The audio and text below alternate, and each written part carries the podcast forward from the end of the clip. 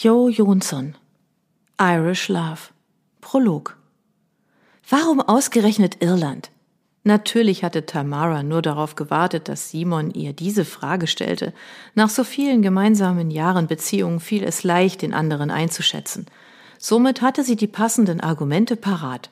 Da es um eine Reise anlässlich ihres zehnjährigen Jubiläums ging, hätte die Antwort einfach lauten können, weil ich es mir wünsche. Aber sie kannte Simon und wusste, dass ihm das nicht genügte.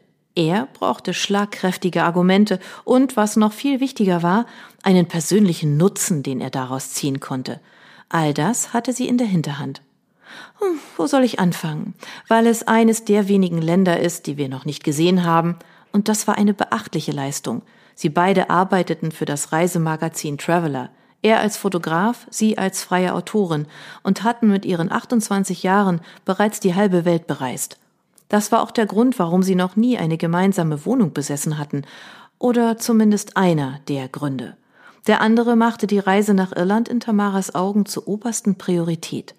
Die meiste Zeit lebten sie aus dem Koffer, hielten sie sich doch einmal länger in Deutschland auf, wohnten sie im Haus von Simons Eltern in Frankfurt, wo sie die komplette obere Etage für sich hatten sehr zur Freude seiner Mutter Sonja, deren Ehe vor dem Ende stand und die alle Kraft aus den wenigen Momenten mit ihrem Sohn schöpfte. Meist buhlte sie in diesen Zeiten mit Tamara um Simons Aufmerksamkeit. Ein ewiges Streitthema. Wenn sie bei Simons Eltern wohnten, kam es Tamara manchmal vor, als wäre sie mit einem Teenager zusammen.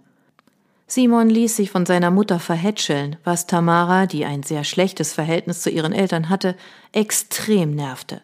Und da waren noch die anderen Dinge. All die kleinen Sachen in einer Beziehung, die mit den Jahren immer mehr störten. Dass er das letzte Stück Kuchen aß und sie erst danach fragte, ob sie es hätte haben wollen. Dass er bei jedem Urlaub entschied, wo es hinging und was sie unternahmen. Dass er einfach voraussetzte, dass sie den Weg ging, den er ihr vorgab. Und dass sie zunehmend das Gefühl hatte, dass es nicht mehr der ihre war. Wenn sie unterwegs waren, konnte Tamara all das erfolgreich beiseite schieben, aber zurück in Deutschland kam es zusammen mit der angestauten Schmutzwäsche wieder und wieder zum Vorschein. Der Berg wurde immer größer. Und genau wie bei der Wäsche schien es Simon nicht aufzufallen oder nicht im geringsten zu kümmern. Wie wäre es mit den Seychellen?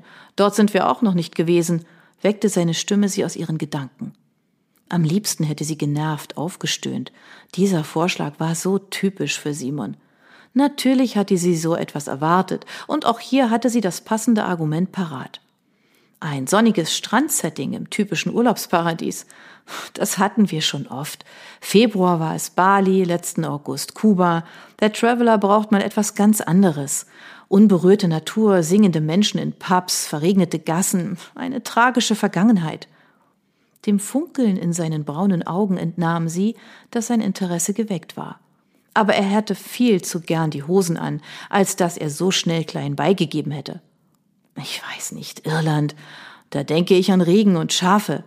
Sie lachte auf, warf ihr langes schwarzes Haar in den Nacken und zog ihren Joker, indem sie ihr Tablet vom Tisch nahm und die Fotos aufrief, die nur darauf gewartet hatten, ihren vollen Glanz entfalten zu können. Was sagst du hierzu? Das erste zeigte die Cliffs of Moher, über die ein Vorhang aus Nebel zog. Er beugte sich zu ihr und sie sah, wie der Ehrgeiz des Fotografen in seinen Augen aufblitzte. Er griff nach dem Tablet, um sich das Foto näher anzusehen. Wie immer fiel Tamaras Blick auf das große Tattoo, was sich über seinen ganzen rechten Arm zog. Darauf zu sehen waren die Umrisse der philippinischen Inseln mit einem Flugzeug darüber und wie immer lächelte sie beim Anblick des Tattoos in Erinnerung an den wunderbaren, ersten gemeinsamen Urlaub. Wo hast du das her? Von Andys Reiseblog. Er war vor einem Monat dort, ist den gesamten Wild Atlantic Way abgefahren, sagte sie und konnte ein Lächeln kaum unterdrücken. Wie zu erwarten, verdunkelte sich bei der Erwähnung von Andys Namen seine Miene. Simon konnte ihren Kollegen auf den Tod nicht ausstehen, und Tamara gab ihm im stillen Recht.